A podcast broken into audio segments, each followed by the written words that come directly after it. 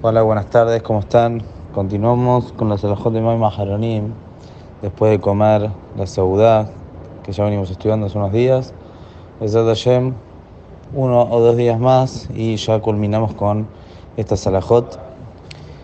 Hoy vamos a decir, como ya venimos hablando, la cuestión del Maima Haronim es, por un lado, eh, quitar de las manos por si llega a haber sal, de aquella sal que podía causar ceguera. Hasse Shalom, una persona que se tocaba los ojos, comió pan, tocó sal, y esa sal puede llegar a tener alguna propiedad del melach sedomit, de esta sal que ensevecía. Por eso Jaén dijeron, siempre tiene que lavarse las manos. Y también por otro lado, antes de hacer Birkat la persona tiene que lavarse las manos después de haber comido y después pronunciar el Birkat con limpieza.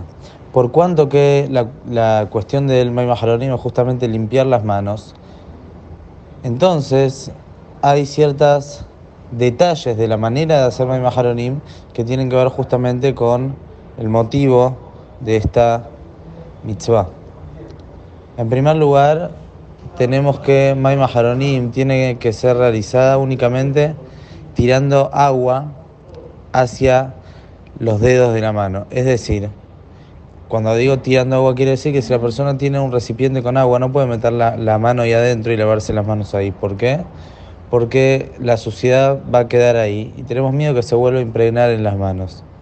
Ahora bien, realmente si este recipiente de agua es muy grande, no es normal que metiendo las manos y lavándose ahí, esa suciedad se vuelva a adherir a las manos. Y aparentemente no habría problema, pero de todas maneras, según la Kabbalah, trae Kafahaim, que siempre tiene que ser por intermedio de Shefijá, es decir, por intermedio de que uno vierte agua sobre las manos y esa es la manera de hacer Maimaharonim correctamente.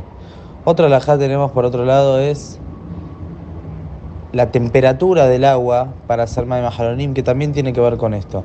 La alajá dice que el agua de Maimaharonim no puede estar caliente. Cuando hablo caliente, hablo caliente, que está se siente no tibia, o sea, caliente.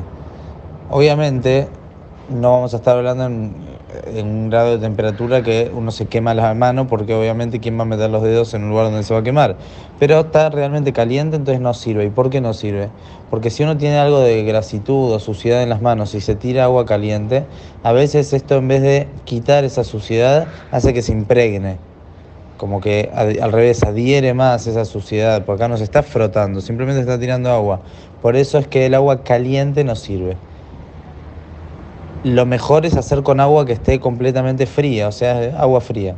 Ahora, si uno tiene agua tibia, entonces en ese caso, según la Lajá, está permitido hacer majaronim con agua tibia. De todas formas, mejor hacer con agua fría, ya que hay más loquet sobre esto.